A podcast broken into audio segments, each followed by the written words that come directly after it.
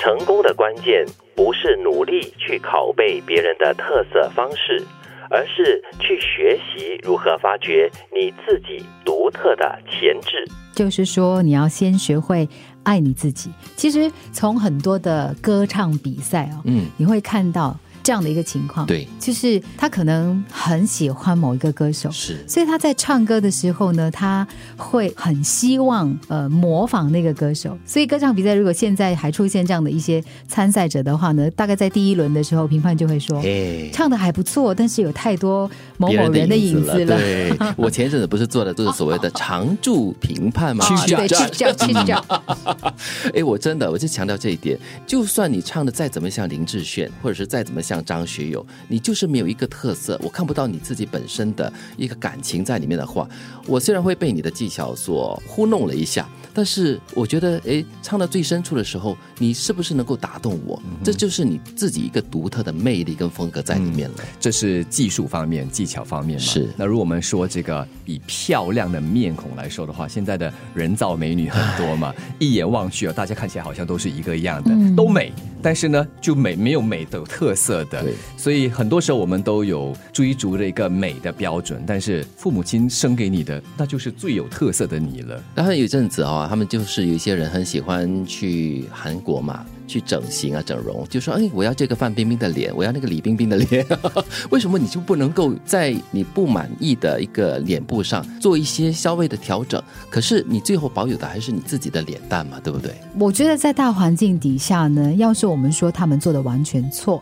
也不尽然。嗯，就是可能每个人面对的所谓的美的标准是吗？对，又或者他他所在的大环境，比如说他可能是在演艺圈里面的，啊，他必须要在演艺圈里面就是存活的话，他必须要那个摄影机拍起来的他必须要是好看的，对。也就是说他必须要有高挺的鼻子啦，他必须要有很大的眼睛啊，呃，他的那个什么颧骨、额骨什么鬼的 啊，都要很好看呐、对，对，那个画面感是非常重要的。那我觉得那是因为职业的需要，你必须要做这件事情。就好像芭蕾舞蹈员也一样啊，他就必须要把那个脚缠起来，然后啊穿那个舞鞋。对对对对对，这些都是他为了要配合那个专业而做的事情啊。可能这我们讲的都是在外在的东西。嗯那比如说在事业上，哦，嗯我看到某某某 A B C 这么成功，我是不是应该也要走同样的路？我用这样的方式去争取他的成功呢？嗯但是不同的人、不同的性格、不同的背景，嗯都会带给你不同的一些成果，